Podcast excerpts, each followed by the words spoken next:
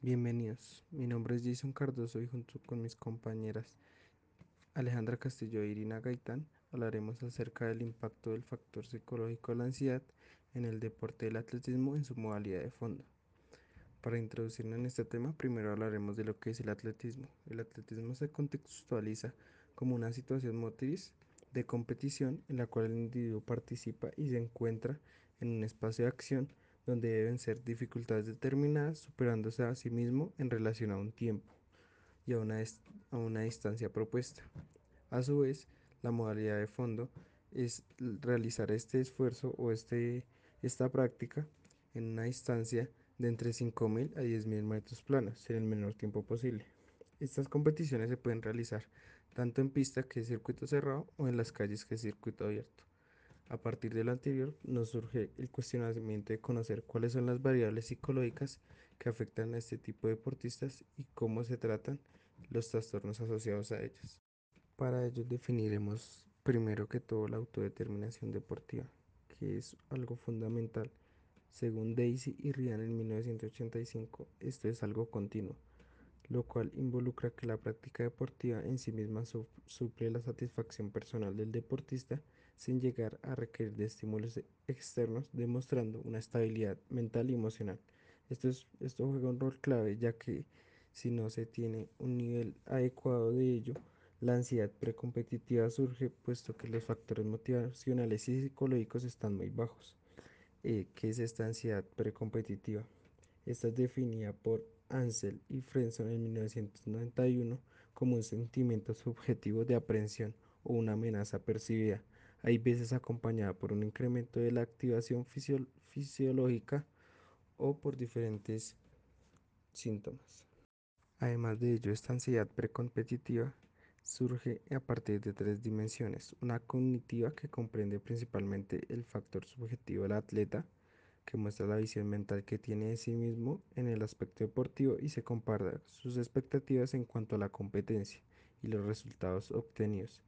Una dimensión somática en la cual se ve reflejado de manera extracorporal las manifestaciones de ansiedad y la caracterización de tensión muscular y el aumento de la frecuencia cardíaca. Por último, se encuentra la autoconfianza, que es el grado de seguridad que tiene el atleta de sí mismo y sus capacidades ante la ausencia de este, de este factor, podemos decir que esto indica un alto grado de posibilidad de la aparición de una ansiedad precompetitiva.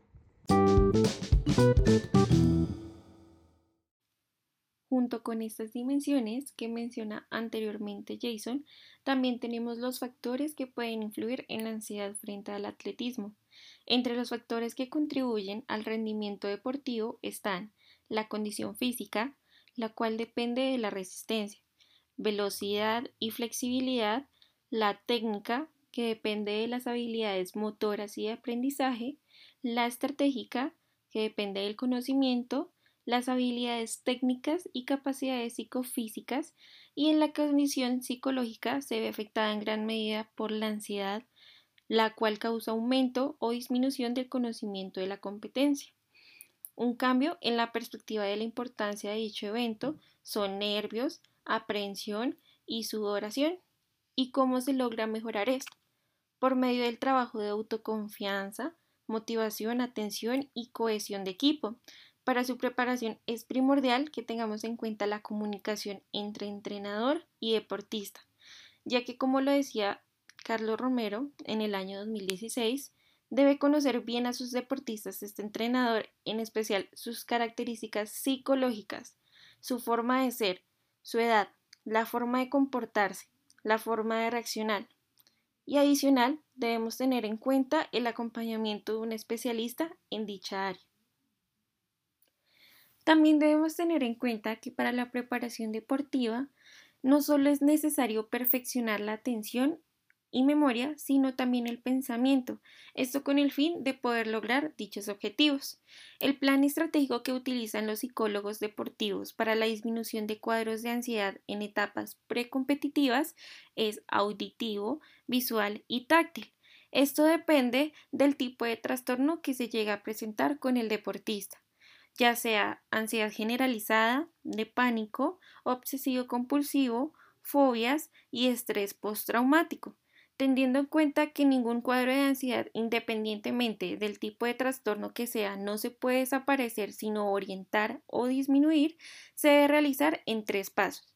Lo primero es la evaluación.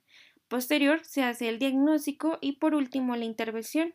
De acuerdo a esto siempre se hace una regulación emocional y luego una relajación muscular como técnicas básicas con el fin de incrementar la calma en el deportista. La ansiedad generalizada puede durar seis meses donde el deportista presenta cansancio, nerviosismo, problemas de concentración, tensión muscular o insomnio. Para ello se hace un acompañamiento psicológico semanal. En esto se genera un plan de acción donde se identifica el origen del problema y se hace una confrontación con el mismo. Asimismo se incrementan las técnicas de respiración y distracción neuronal. Las obsesiones más comunes incluyen miedo a la sociedad, a lastimarse o querer arreglar las cosas. El deportista se aferra a estas obsesiones y puede tener pensamientos y rituales que interfieren con la vida diaria. Las personas con fobia pueden tener preocupación irracional y toman medidas para evitar el supuesto peligro. Algunas fobias comunes en los deportistas pueden ser competir o incluso la multitud. Para este tipo de ansiedad se genera una preparación psicológica para llegar a la confrontación del problema como resultado final, haciéndole ver que sí o sí se enfrentará al problema. Al analizar todo esto podemos ver que la ansiedad precompetitiva es un factor fundamental para estudiar y para abordar, debido a que tiene repercusiones tanto en el deportista como en sus resultados. Y vemos que un óptimo tratamiento o unas óptimas sesiones de entrenamiento guiadas por la psicología para mejorar este trastorno puede mejorar los resultados significativamente en los deportistas a largo plazo. Muchas gracias.